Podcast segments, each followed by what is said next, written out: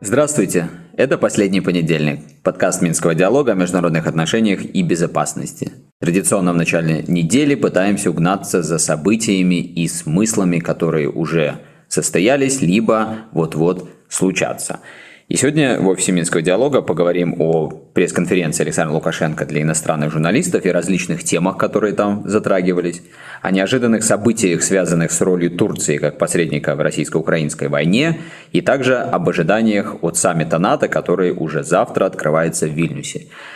В офисе Минского диалога Алексей Иванова, Денис Меленцов и я, Евгений Пригерман.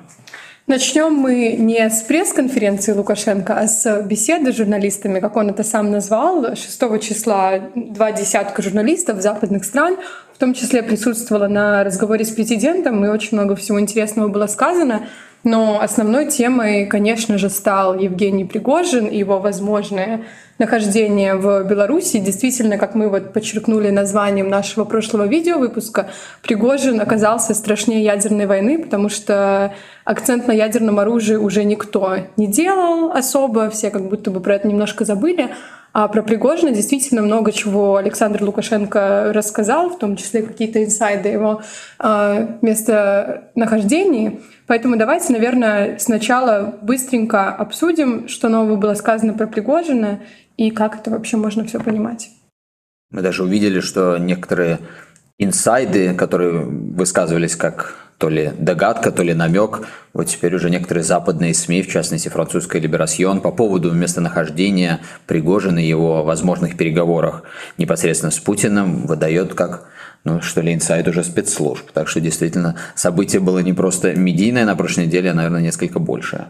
Ну и в прошлом выпуске или в видеоформате, я уже не помню, э, мы говорили о том, что э, ситуация с Вагнером и с Пригожиным еще история не отыграна, потому что нельзя говорить, что мятеж был полностью ликвидирован, подавлен, оккупирован. И сейчас мы видим, что действительно какие-то дальнейшие переговоры, э, движения не происходят, и э, вся эта ситуация далека от разрешения. Если действительно э, имеет место то, что пишет Либерасьон, то здесь очевидно, что и Вагнер, Пригожин, они хотят вернуть свой бизнес в России, в Украине, и прикладывают, прилагают для этого усилия. Ну вот в этом направлении будем следить дальше за этой историей. А в беседе с журналистами действительно очень много интересного прозвучало. И э, белорусская сторона здесь тоже поступила довольно технично, потому что э, Лукашенко последнюю неделю был таким хедлайнером, в том числе западных э, медий. Э, в связи с э, известной историей, поэтому вот они закрепили этот эффект э, и попытались избежать тоже там кривотолков определенных и еще дополнительно вот этот весь пиар, информационное сопровождение организовали. Вот. Там было много сказано, в том числе и по конфликту по войне а, в Украине, о чем мы э, тоже много постоянно говорим э, в наших передачах. Э, в частности, еще раз подчеркнул белорусский президент тот скажем, не знаю, это называть инсайтом или каким-то его прогнозом о том, что, вероятно, переговоры между конфликтующими сторонами, возьмем это так широко, могут начаться уже этой осенью и как бы намекнул на то, что если украинское контрнаступление полностью провалится, то а, России, может быть, будет уже и а, будут не нужны переговоры. Если вот сейчас Украина не сядет за стол переговоров, то дальше Россия может уже какие-то совершенно другие их условия предлагать, вот, о чем опять же неоднократно подчеркивалось, что это такая фишка Путина, что он каждый раз может предлагать условия, которые хуже предыдущих и для Украины, и для Запада в целом. Поэтому вот этот вот месседж, а, он довольно а, выпукло прозвучал в ходе э, пресс-конференции. Но ну, а возвращаясь э, к Пригожину, потому что действительно это было, судя, по крайней мере, по имеющимся видео и журналистским каким-то заметкам по итогам общения Лукашенко с журналистами, потому что мы э, полного варианта этой пресс-конференции или беседы не видели, не знаю, может быть, она будет еще обнародована. Но судя по имеющейся информации, все, что связано с Пригожиным, мятежом, Вагнером, это была, конечно, основная тема. В общем, неудивительно, э, мы здесь, может быть, немножко передергиваем, говоря о том, что ядерное оружие ушло совсем уж на какой-то там второй, третий план. Про него тоже говорили, и, кстати, нужно будет несколько слов и нам отметить.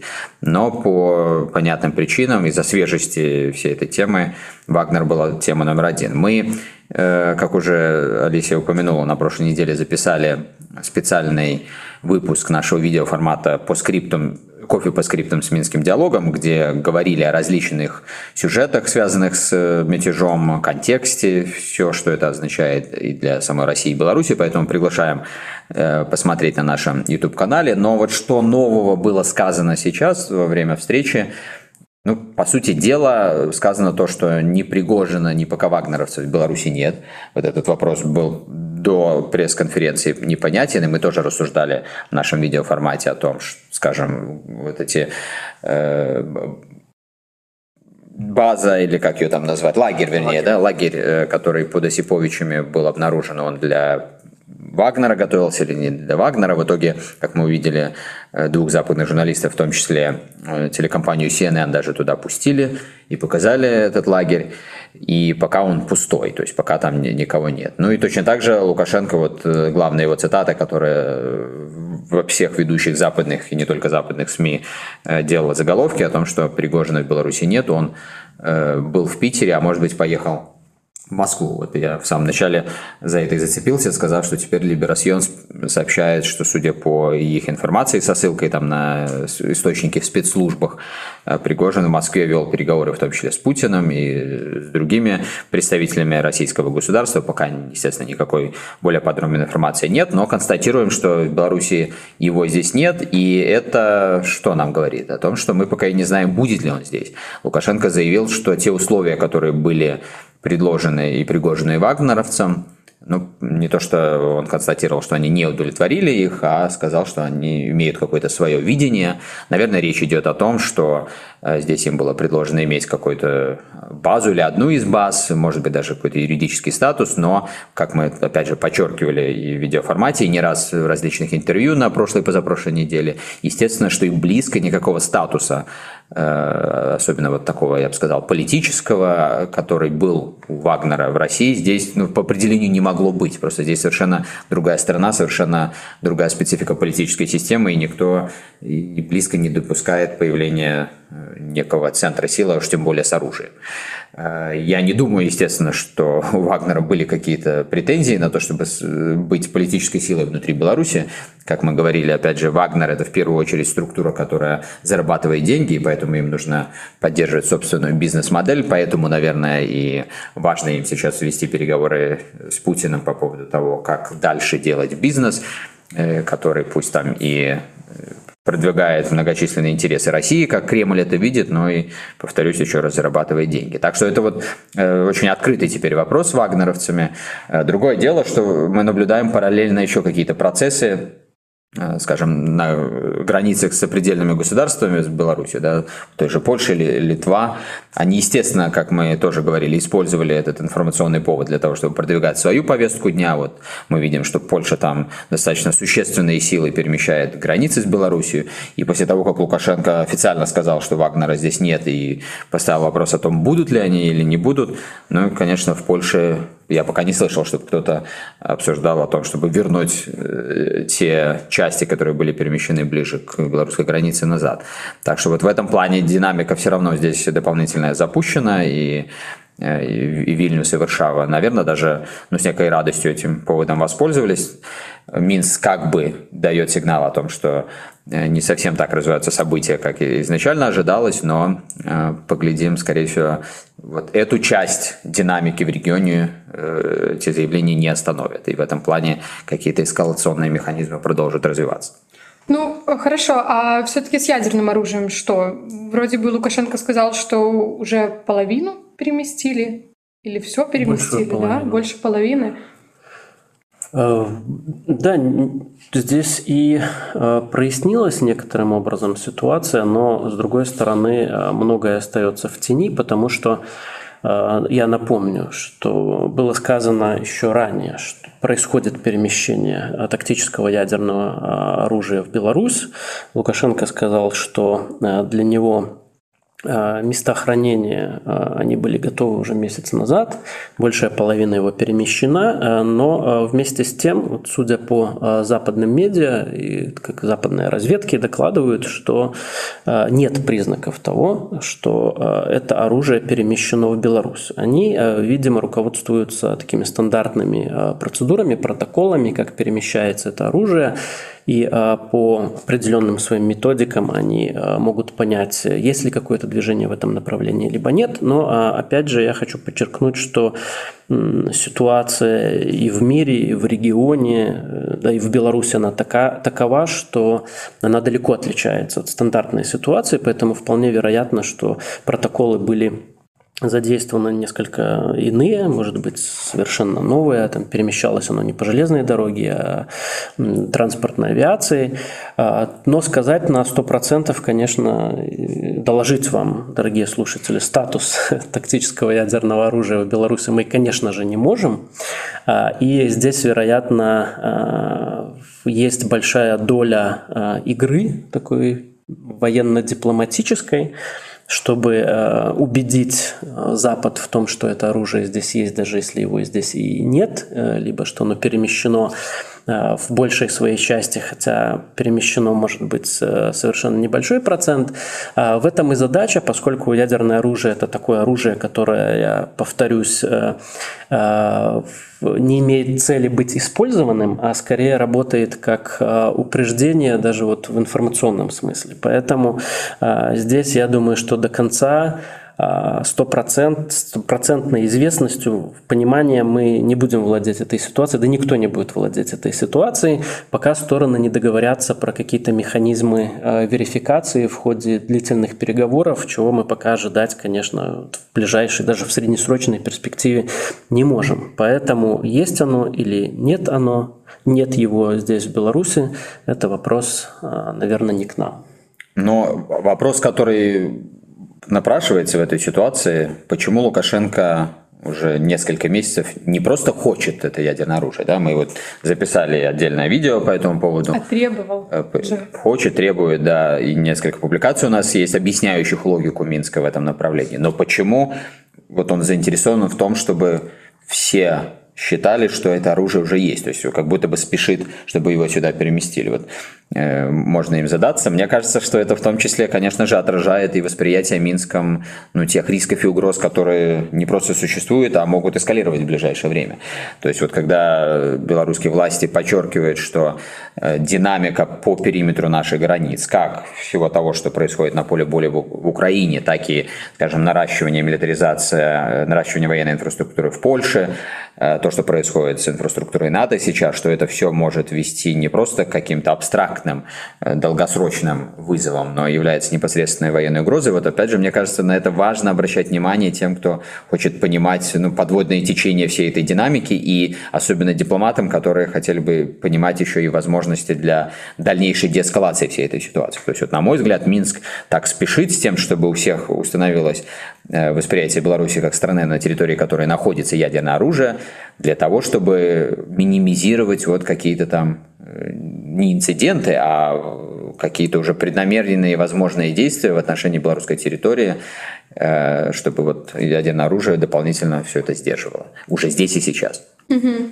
Давайте вот вернемся к теме украинского контрнаступления, как оно Лукашенко подчеркнул, не совсем идет, скажем так, по плану, и конфликт должен война в какой-то в ближайшее время должна трансформироваться с помощью переговоров и так далее. Вот у меня возникает вопрос, учитывая такой политический триумф Лукашенко с Пригожиным, наверняка он свою роль как-то в этих переговорах представляет очень значимой.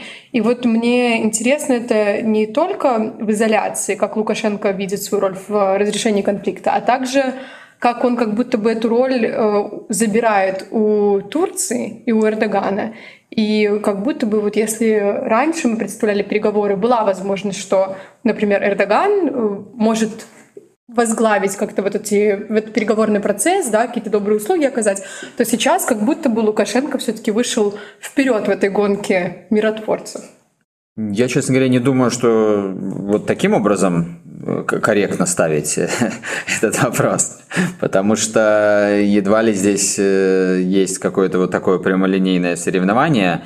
Э, здесь есть очевидный интерес как Турции, так и Беларуси в том, чтобы процесс как можно быстрее переходил в переговорное русло. И мы видели, что несмотря на то, что условия у стран сейчас совершенно разные, ну то есть вот э, в Беларуси условия были сформированы тем, что началось 24 февраля 2022 года, и один из параметров здесь то, что с территории Беларуси, ну действительно, э, в Украину заходили российские войска. Это качественно изменило, конечно же, вообще восприятие Минска много где, как, э, возможно, переговорной площадки. Здесь мы сейчас, конечно, оставляем за скобками все то, что привело к этой ситуации. Мы тоже не раз и говорили, и писали э, про то, что когда у Минска в 2015 году было одно, окно для маневра или поле для маневра, то, конечно, и поведение было вот таким, каким оно было. Когда Минск, по сути дела, загонялся в угол через санкции и разного рода давления со стороны Запада, и в том числе действия Украины, ну, конечно, здесь и другое поведение было. Но это сейчас мы оставляем за скобками. Но констатируем, что, конечно, э, все-таки вот параметры описания Минска как э, возможного там, не то что посредника, но э, какого-то субъекта, который помогает в организации переговоров, здесь немножко изменилось. Но это, конечно, не снимает полностью невозможности, нежелания Минска действовать. То есть Минск эти возможности и желания имеет, и более того, самое главное, имеет свой интерес. У Турции, опять же, немножко другие условия были, именно поэтому там та же Украина Первое, что они заявили, когда приехали в Стамбул, по-моему, когда это было в конце марта, да, переговоры, э, единственный пока раунд стамбульских переговоров, вот тогда украинская делегация первое, что для СМИ заявила, это то, что они считали уже своей победой перемещение переговорной площадки в Турцию, потому что Турция якобы полноценный нейтральный здесь игрок. Но э, почему, судя по всему, Алисия так задает вопрос, потому что мы увидели буквально на днях совершенно неожиданный сюжет, который был связан с тем, что командиры батальона Азов, которые по договоренности еще прошлого года должны были после обмена на э, соответствующих э, там, российских военнослужащих оставаться на территории Турции. Турция была гарантом исполнения этих договоренностей. Вот они буквально на днях после встречи Зеленского и Эрдогана были отпущены, и сейчас в России, ну, настоящий информационный... В Украине. Такой, нет, я хотел сказать, в России информационный uh-huh. вообще стоит э, гул по этому поводу, ну, потому что это формально является нарушением договоренности. Вот, и разные точки зрения высказываются. В Украине свой информационный шум по этому поводу, естественно, из этого было сделано, ну, даже такая театрализованная во многом, театрализованный сюжет, это все понятно. И здесь действительно это ставит перед многими вопросы, какова дальнейшая возможность Турции продолжать вот те посреднические э, усилия, даже которые она предпринимала, хотя бы даже сейчас не в контексте большого сюжета о выходе на какие-то там переговоры о прекращении огня и мира, а вот та же зерновая сделка. Вот сейчас уже точно все указывает на то, что, наверное, она не будет продлена после 17 июля. Мы в прошлом выпуске нашего обзора точки наду тоже прогнозировали, что вряд ли э, сделка будет продлена, но по другой причине мы тогда констатировали, что та часть зерновой сделки, которая касалась возможности России экспортировать э, свою продукцию, которая подразумевалась в рамках этой сделки, она не была выполнена, но и Россия уже давно угрожала уйти э, из этого формата. Теперь, наверное, вероятность еще больше повышается. Да, я тут хочу только добавить, что э, устами Пескова официально было заявлено, что Турция нарушила свои договоренности, то есть это не были какие-то э, там дополнительные меры, э, оговоренные заранее, то есть тогда бы было логично, чтобы Россия как-то спустила это на тормоза и не на тормозах не особо пиарила а, а здесь вот открытым текстом было сказано, что это нарушение а, договоренности. То есть, конечно, теперь а, роль Турции, видимо, поблекнет во всех этих переговорах. Ну, и, и почему это случилось? Есть некоторые данные, пока не знаю, насколько им можно доверять. Это то, что Турция оказалась не готова к действиям ВКС России в Идлибе, где российская авиация нанесла удары по турецким прокси там, и это вот все наложилось на визит Зеленского и предложение обеспечить такую поддержку Украине и отпустить этих командиров Азова.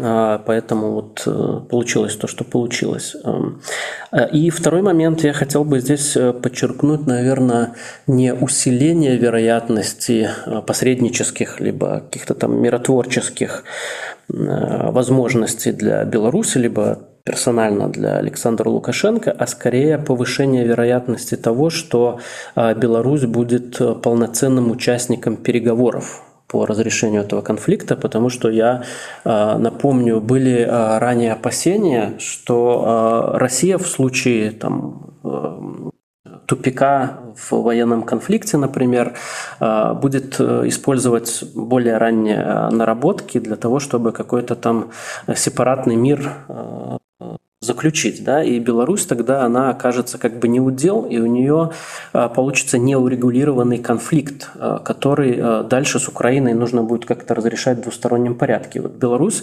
как мне представляется, всяческим способом хотела избежать такой ситуации, поэтому когда переговоры переместились с территории Беларуси а, на территорию Турции. Были вот некоторые такие претензии к нашему российскому союзнику. А, почему это было сделано, а, учитывая их якобы обещание сохранять и поддерживать эти переговоры на белорусской территории. Но здесь был подтекст именно не миротворчества и фасилитации этого процесса, а подчеркивание того, что Беларусь должна принимать в нем полноценное участие, коль скоро нас уже и так и так, э, как страну, записывают э, в СОГРЕС агрессора. А, ну и сама вся эта ситуация с разрешением а, мятежа Вагнера, а, вспомните, Лукашенко говорит о том, что не он какой-то посредник, а он вообще ненавидит эту роль, он полноценный участник. И он с президентом Путиным вдвоем вот они ситуацию эту разрулили. То есть он полноценный участник. И вот если провести такую параллель, то в большом урегулировании там, не только украинского конфликта, но и более широких отношений между Западом и Россией. Вот здесь, видимо, Лукашенко себя тоже а, хотел бы видеть за столом переговоров, предъявляя какие-то свои условия, план. Все зависит, конечно, от того, чем закончится этот конфликт, как он будет разворачиваться, но, а, тем не менее, он, а, судя по всему, видит и себя, и страну как полноценного переговорщика в рамках конфликта, а не посредника. Ну, ну если, например, вот осенью действительно будут переговоры, какие возможные интересы может Беларусь тогда продвигать как участник, а не как посредник переговоров? А, во-первых, у Беларуси есть собственное видение. Каким образом конфликт этот, если и не разрешить окончательно, то заморозить. А, я напомню, что Лукашенко не так давно предлагал а, полную, полноценное перемирие, перемирие с uh, прекращением огня, э, отводом э, и запретом на перевооружение и передислокацию. Э, то есть есть очень такой конкретный план. Есть план более глобального урегулирования, и здесь Беларусь предлагала такую полноценную конференцию с участием всех глобальных игроков, что-то вот как по аналогии с Хельсинки, но более масштабную. То есть есть свои собственные наработки. То есть как страна, участвующая в переговорах, она может предлагать э, свои варианты, а не просто как вот расхожий мем этот э, подносить кофе предлагать площадку. Второй вариант, э, второй момент. Э, Беларусь хотела бы урегулирования более кон- конкретных вопросов и претензий, которые она имеет по отношению, э, в частности, к Украине. Это и конфискация наших вагонов, принадлежащих белорусской железной дороге, и некоторых там, продуктов питания, которые были, и товаров, которые до этого были конфискованы. Ну и вопрос санкций, тоже стоит на повестке дня, в том числе украинских, э, запрет на пролеты, использование неба и так далее, и так далее. Ну, это вот детали. Конечно, на самом деле э, перечень их может быть э, гораздо обширнее, но вот первое, что приходит в голову. Ну и в целом, как мы не раз уже говорили, какая-то урегулированность конфликта может быть только в том случае, если рамка договоренности будет достаточно широкая. То есть не только какие-то технические моменты, связанные с тем, когда прекращаются стрельба, использование вооружений, куда там что отводится, какие зоны демилитаризованные создаются, но и с точки зрения каких-то механизмов обеспечения в более региональном масштабе различные вопросы безопасности. И здесь участие Беларуси как э, полноценного субъекта, оно в принципе критически, как и любого другого государства. Э, потому что это какие-то вещи, даже если это далеко не э, форматы договоренности, вот Денис там вспоминает Хельсинки-2, да, то есть если даже не такие грандиозные какие-то договоренности, то все равно принципиально важно, чтобы любое государство, особенно те, которые поменьше, они э, были за столом переговоров и ставили свои подписи, потому что если этого не происходит, ну, уже тогда по факту как бы международное сообщество фактически как-то не то чтобы плюет на суверенитет этих государств, но подталкивает их к тому, чтобы восприниматься как э, второстепенные государства. И что самое интересное, ведь по факту оно примерно так и начинает происходить. Вот, да, вот все кричат, э, например, на Западе о том, что Россия своим поведением там не учитывает вообще суверенные права, легитимные права Э, независимых государств выстраивать свою безопасность так, как они хотят. Вот это известная дилемма между неделимой безопасностью, о которой Россия говорит, э, и, с другой стороны, правом наций, даже самых небольших, выбирать свои пути развития и пути обеспечения безопасности. Так вот, Запад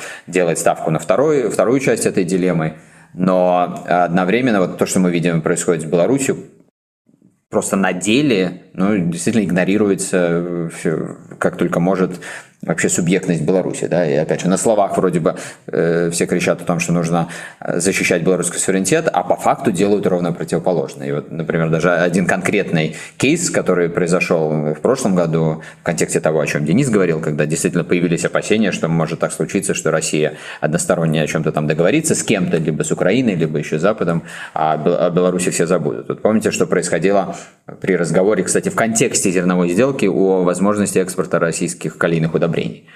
Э, вроде Россия, да, все, все ее обвиняют как главного агрессора, санкции для того, чтобы просто убить возможность России вести там войны и так далее и тому подобное, а потом происходит эта договоренность, Россия может экспортировать, а про Беларусь просто взяли и забыли, да, хотя, ну, даже если там оценивать какие-то роли и вклады, ну, все соглашаются, что, конечно, Беларусь там э, совершенно иной фактор э, в этой войне. Но вот, к сожалению, вот именно так может происходить и по другим сюжетам, поэтому подчеркну, что здесь, вот, мне кажется, очень важный э, этот аргумент, который сформулировал Денис, вот, возможности Беларуси участвовать в полноценных переговорах, то есть сам факт даже присутствия присутствие страны там, он уже будет очень важен, ну и дальше уже белорусские дипломаты, там руководители своего не упустят, как мы увидели по кейсу Пригожина.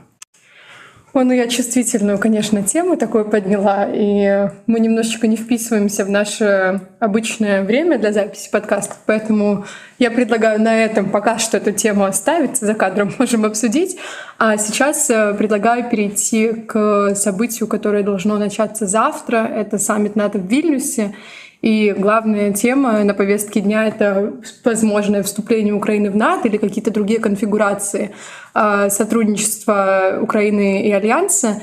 Заголовки СМИ уже вчера, по-моему, даже я видела такие интересные а, заявления, что очень интенсивно все готовят заявления, готовят какие-то рабочие планы о том, что они будут вообще завтра и послезавтра на этом саммите говорить. То есть, ну, как будто бы ничего конкретного еще не решено, и вот оно решается буквально вот в эти часы, и завтра и послезавтра что-то должно НАТО должно вообще о чем-то заявить, предложить Украине какой-то план, который Украину устроит. Ну и на самом деле, да, какого-то большого события, как будто бы мы ожидаем.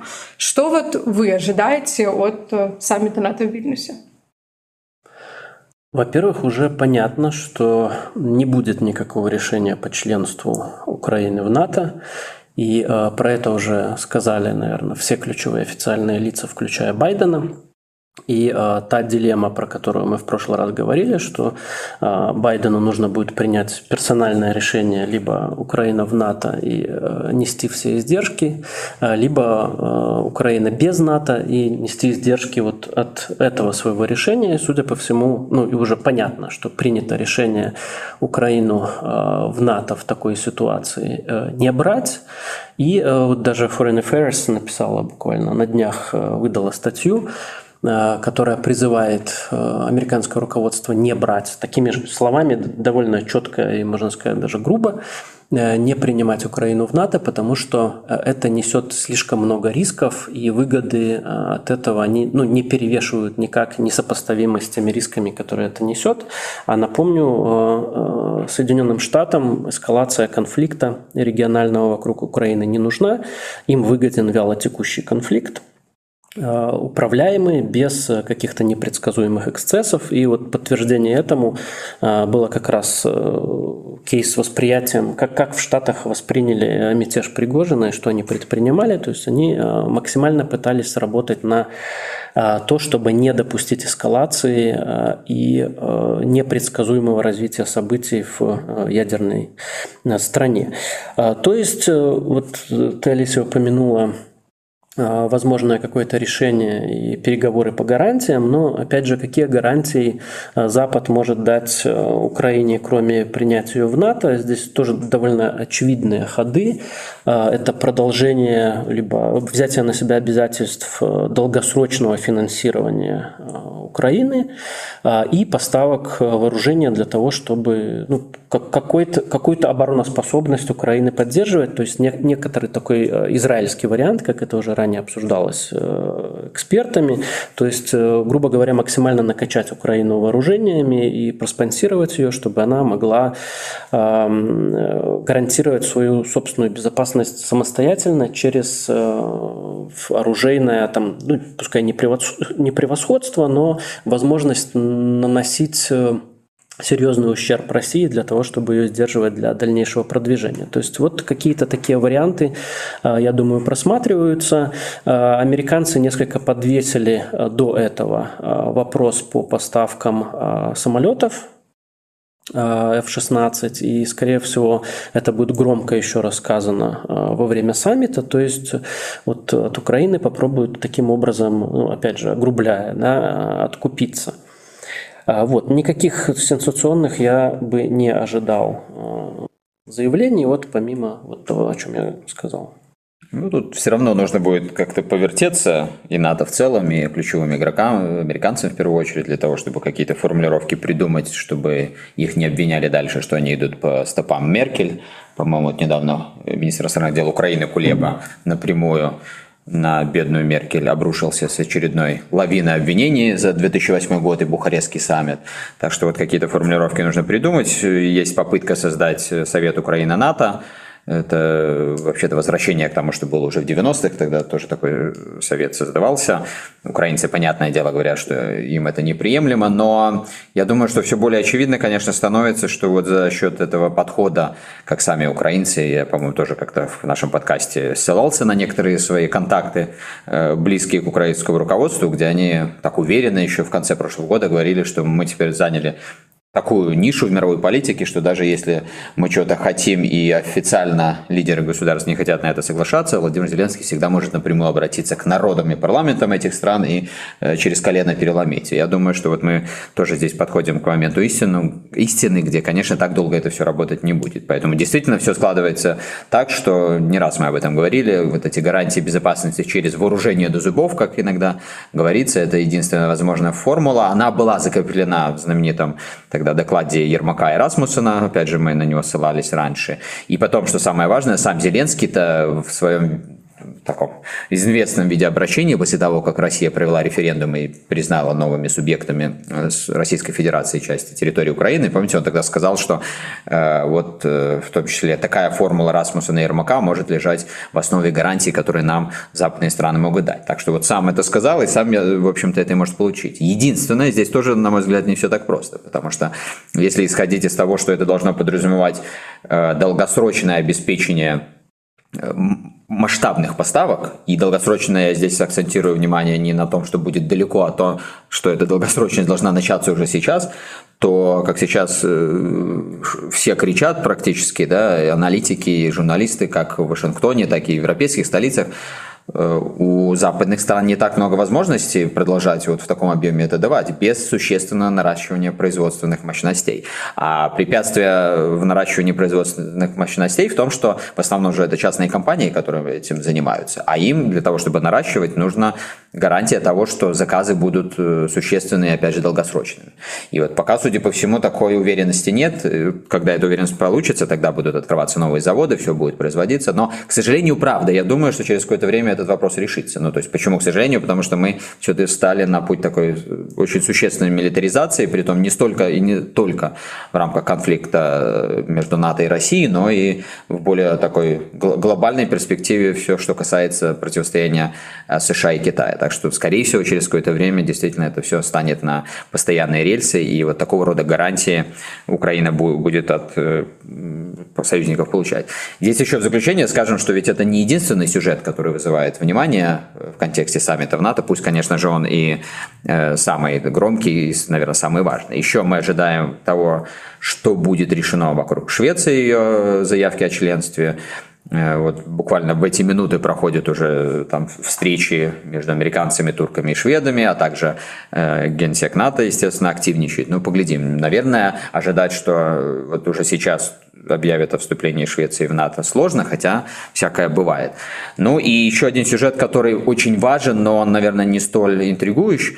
Это все, что касается еще больше усиления инфраструктуры сдерживания здесь вот в регионе Восточной Европы со стороны НАТО. То есть этот процесс запущен совершенно очевидно на Мадридском саммите в прошлом году, но сейчас, как мы уже э, говорили, э, такой основной подход стран региона, особенно балтийских стран и Польши, в том, что критически важно наращивать в том числе присутствие войск стран-членов НАТО, американцев, там, немцев и так далее, потому что нельзя допустить, чтобы русские в случае атаки даже там на день зашли на нашу территорию. То есть вот мы так или иначе реализацию вот этих опасений опасений через новые решения на саммите, я думаю, увидим.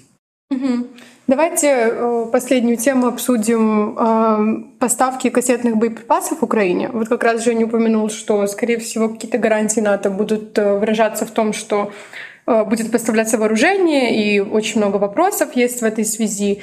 И интересно, что вот раньше мы обсуждали поставки такие стандартные, типа танков и самолетов, да, сейчас вот уже перешли на, скажем так, не во всем мире легальные виды вооружения. И у меня два вопроса. Первый вопрос, насколько это Украине поможет вот де-факто в военных действиях вот на поле боя. А второй вопрос, это политический.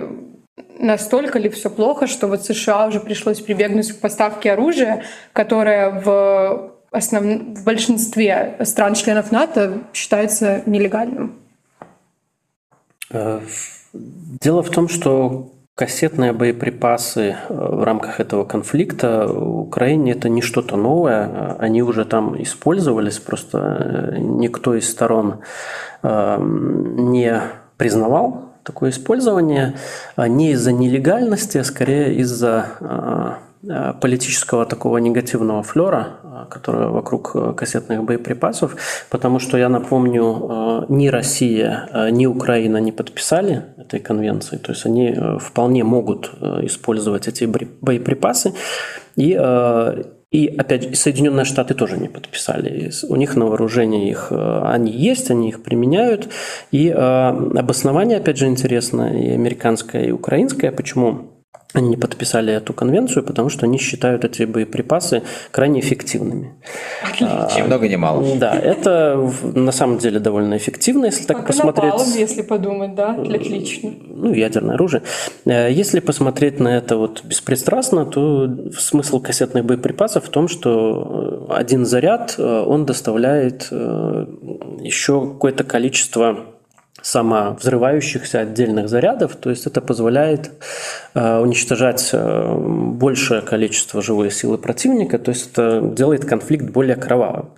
А зачем это делается? Э, это делается для того, чтобы сейчас эм, усили, увеличить издержки России, потому что понятно, что оборону прорвать пока не получается, соответственно, нужно сделать, по крайней мере, предотвратить такой вариант, если Россия будет э, сама контрнаступать э, с тем, чтобы э, увеличить количество потерь, и это значит для России, опять же, дилемму. Либо нужно будет договариваться идти на какое-то временное, либо невременное перемирие, на более выгодных для Запада и Украины условиях, либо Путин будет вынужден проводить новую мобилизацию. Это несет, опять же, политические издержки. Он на это не хочет идти, как мы видим.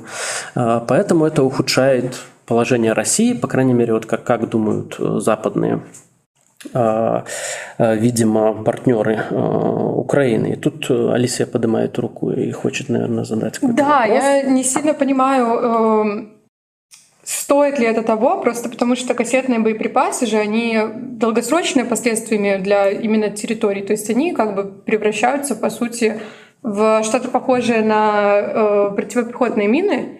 Ну, и вот то это... есть территория, по сути, это же украинская территория. Война же не идет на территории России. Это бы я поняла, если бы война распространялась на территорию не украинскую. А так получается, что это в долгосрочной перспективе как бы выстрел самим себе. Ну это вот про что пишут в том числе и западные эксперты, что там от, до 14% этих боеприпасов они не разрываются, то есть это загрязнение территории происходит э, с возможным э, негативным эффектом для мирного населения, в том числе, которое там присутствует. Но опять же мы видим, что в таких условиях, когда у Украины не получается отвоевать свою территорию, они готовы идти в том числе на какие-то крайние э, меры, э, потенциально невыгодные в какой-то долгосрочной перспективе, но вот которых э, рассматривается выгода здесь и сейчас. Поэтому она, видимо, эта логика перевешивает.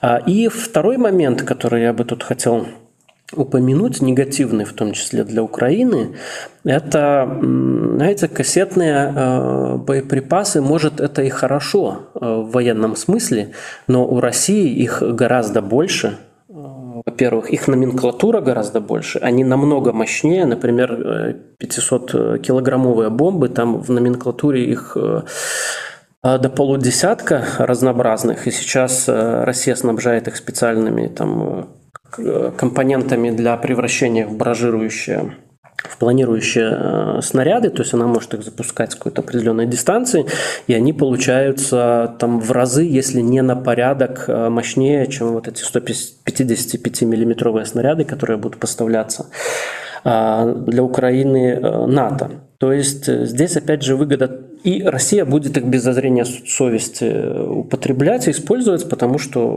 во-первых, Украина их будет использовать, во-вторых, это э, во всеуслышание заявлено уже американцами, то есть никаких сдерживающих таких факторов политического толка, про которые ранее я говорил, здесь уже нет.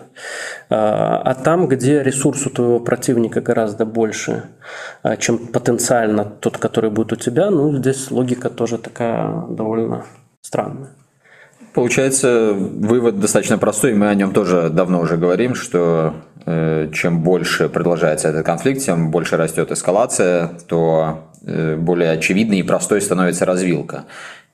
Еще выше потери и кровь с обеих сторон, но в первую очередь здесь речь все же идет об Украине, либо, с другой стороны, э, договариваться. И вот, в общем, возвращаясь к нашей первой теме, пресс-конференцию Лукашенко, где он сказал о том, что после Э, вот этого контрнаступления может быть какой-то процесс договоренности. Наверное, это все сейчас все более реалистично выглядит. Сейчас уже нет времени нам поговорить о публикациях, которые в последнее время все чаще появляются в западных СМИ, каких-то аналитических изданиях. Но вот мне кажется, что пока Э, все мы идем в эту сторону, более четкая постановка этой развилки, и здесь дебаты будут продолжаться. Это не значит, что после контрнаступления сразу же все согласятся на переговоры, но, по крайней мере, оттенков будет становиться все меньше. Но мы за этими оттенками будем продолжать следить и пытаться с вами делиться своими наблюдениями. Пока же на этой неделе хочу обратить ваше внимание, что уже завтра выйдет очень интересная, правда и очень длинная аналитическая записка нашего э, коллеги Сергея Богдана, где он